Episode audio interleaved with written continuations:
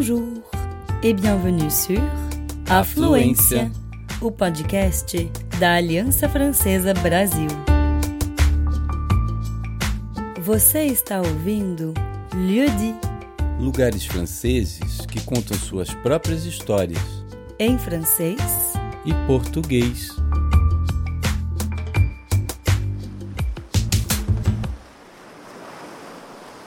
Je me dresse face à la mer, sur une colline.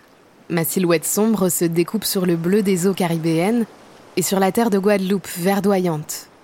On pourrait dire que j'ai quelque chose d'inquiétant. C'est vrai. Ça a longtemps été mon rôle d'intimider les nouveaux arrivants. On n'a plus besoin de moi pour ça aujourd'hui.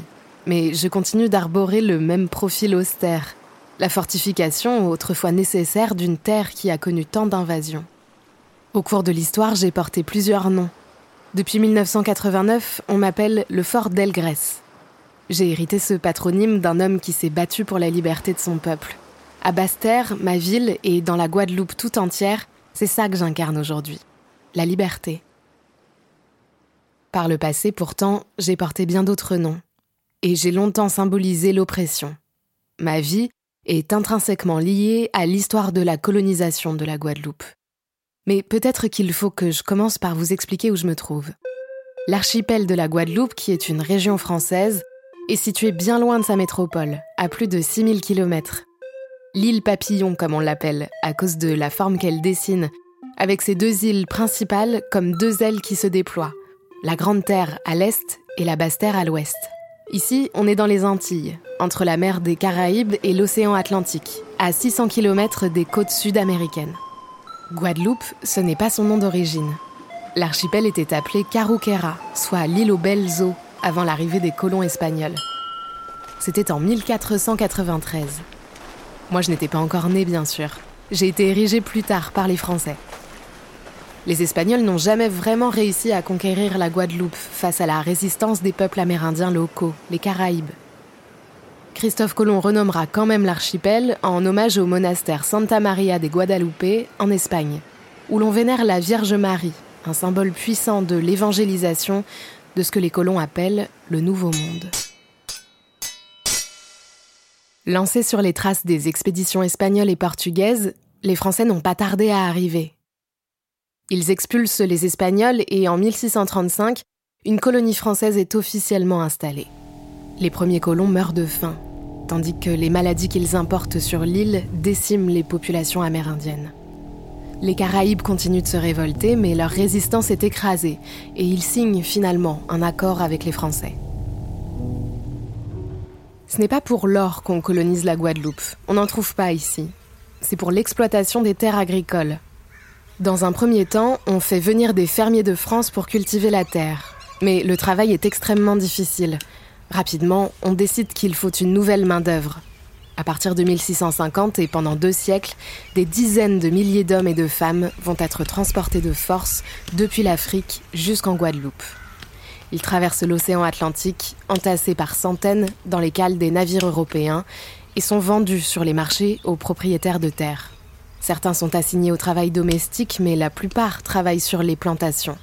Ils cultivent des produits importés d'Asie comme la canne à sucre sur les terres tropicales de l'archipel. La Guadeloupe devient une terre de sucre car l'Europe en raffole. Les esclaves doivent couper les cannes de plusieurs mètres de haut et en extraire le jus qui, une fois solidifié, est exporté vers l'Europe. Ce travail harassant est effectué sous la menace, dans la violence. Hommes et femmes ne sont plus considérés comme humains. Ils sont réduits à une force de travail qu'on achète et qu'on possède. Là comme ailleurs, sur le continent américain, un système esclavagiste mondial se met en place. D'abord illégalement, puis légitimé par la France avec le Code noir en 1685. Le gouverneur de la Guadeloupe à cette époque, c'est aussi mon premier propriétaire. Il s'appelle Charles Houel. C'est pour lui et à sa demande que j'ai été construit. Ou plutôt construite. Car avant d'être un fort, j'ai été sa maison. Même si je ressemblais plus à un donjon qu'à une habitation classique. Dans ma jeunesse, j'étais une tour de trois étages et de 11 mètres de côté. On m'appelait occasionnellement le château. Dressé sur les hauteurs de Basse-Terre, la ville fondée par Charles en 1649, j'étais un symbole de pouvoir. En 1674, la Guadeloupe devient une colonie française. Elle revient au roi Louis XIV. Et moi, je deviens un fort. Je suis responsable de la sécurité de l'île et de protéger les intérêts français. On m'appelle le fort Saint-Charles. Au fil du temps, je serai agrandi pour faire aujourd'hui entre 4 et 5 hectares. Autour du donjon originel, c'est toute une série de remparts de pierres sombres qui s'élèvent. Je suis une fortification à la Vauban, comme on dit, en référence au système de défense circulaire inventé par l'architecte militaire du roi dans la deuxième moitié du XVIIe siècle. Défendre la terre, c'est une priorité des Français, car le développement économique de la Guadeloupe attise les convoitises. Mes fortifications permettent de tirer sur les navires approchants tout en se protégeant, tandis que les pentes à découvert, en haut desquelles je me trouve, servent à décourager les assauts terrestres. J'ai été le lieu de nombreux combats.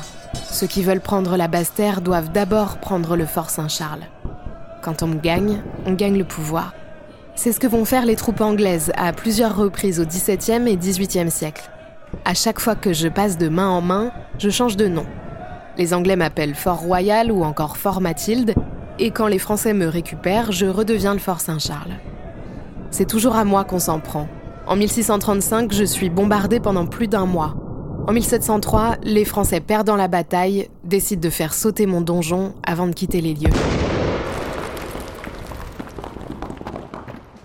Je retrouve les Français après une énième occupation anglaise en 1794.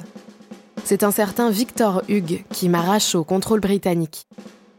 Mais quelque chose a changé. J'apprends qu'en France, à 6000 km de là, une révolution a eu lieu. La monarchie est tombée et l'esclavage a été aboli.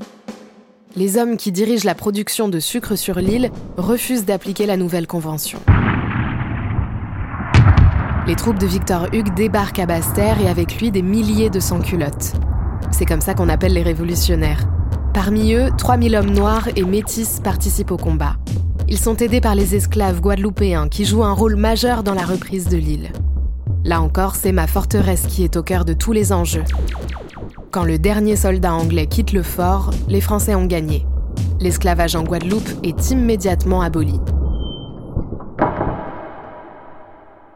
La révolution a atteint la terre de Guadeloupe, mais mon archipel ne devient pas pour autant un Eldorado. Pour vous donner une idée de la situation, mon nouveau locataire, Victor Hugues, est surnommé le Terrible. Les grands propriétaires blancs de plantations qui s'étaient alliés aux Anglais et s'opposaient à la fin de l'esclavage sont pourchassés et guillotinés. Paradoxalement, le travail forcé reste de mise pour les anciens esclaves. Certains sont même tués pour avoir réclamé un salaire. Beaucoup d'entre eux, cependant, ainsi que des hommes noirs et métis nés libres, rejoignent les rangs de l'armée française et soutiennent le combat révolutionnaire dans les Caraïbes. C'est aussi le cas en Martinique voisine, où s'engage Louis Delgrès. Vous savez, je ne fais pas que porter le nom de Delgrès. Je l'ai aussi connu. Ma route a croisé celle de ce fils de fonctionnaire blanc et d'une métisse guadeloupéenne, qui mène une brillante carrière militaire et s'illustre par sa résistance aux Anglais. Il est tout acquis à la cause révolutionnaire et totalement anti-esclavagiste.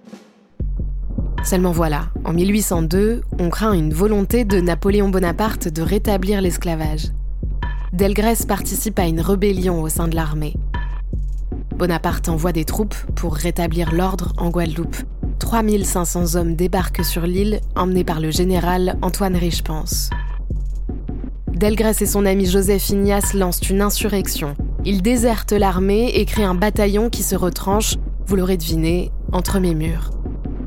Le 10 mai 1802, il publie une déclaration placardée sur tous les murs de Basse-Terre et qui reste encore aujourd'hui dans les mémoires. Elle dit notamment La résistance à l'oppression est un droit naturel. La divinité même ne peut être offensée que nous défendions notre cause. Elle est celle de la justice et de l'humanité.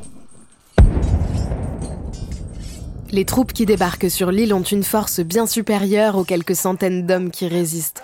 Même mes fortifications, qui ont pourtant vu d'autres batailles, ne suffiront pas à les protéger. Les combats sont d'une violence sans précédent. Les troupes de Joseph Ignace sont anéanties entre mes murs, tandis que Delgrès se retranche avec 300 hommes dans une demeure hors de la ville. Là, voyant la bataille perdue, il décide de se donner la mort collectivement en mettant le feu à des explosifs. Delgrès et ses hommes meurent au son d'un cri Vivre libre ou mourir.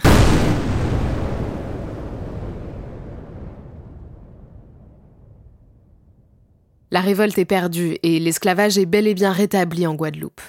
Il ne sera aboli définitivement que 40 ans plus tard. Le général Richepense sort vainqueur du conflit, mais décède quelques mois plus tard d'une fièvre jaune contractée en Guadeloupe.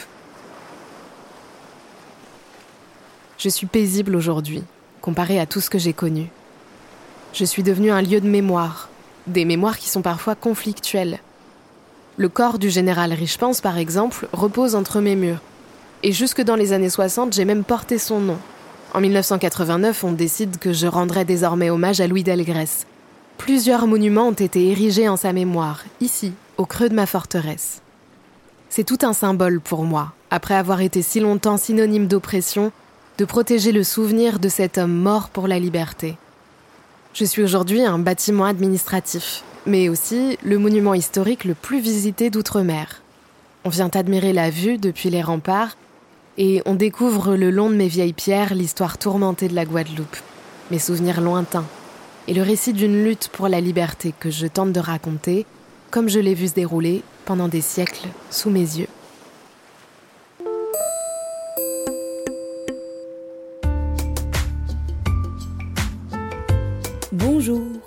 Et bienvenue sur Afluência, o podcast da Aliança Francesa Brasil.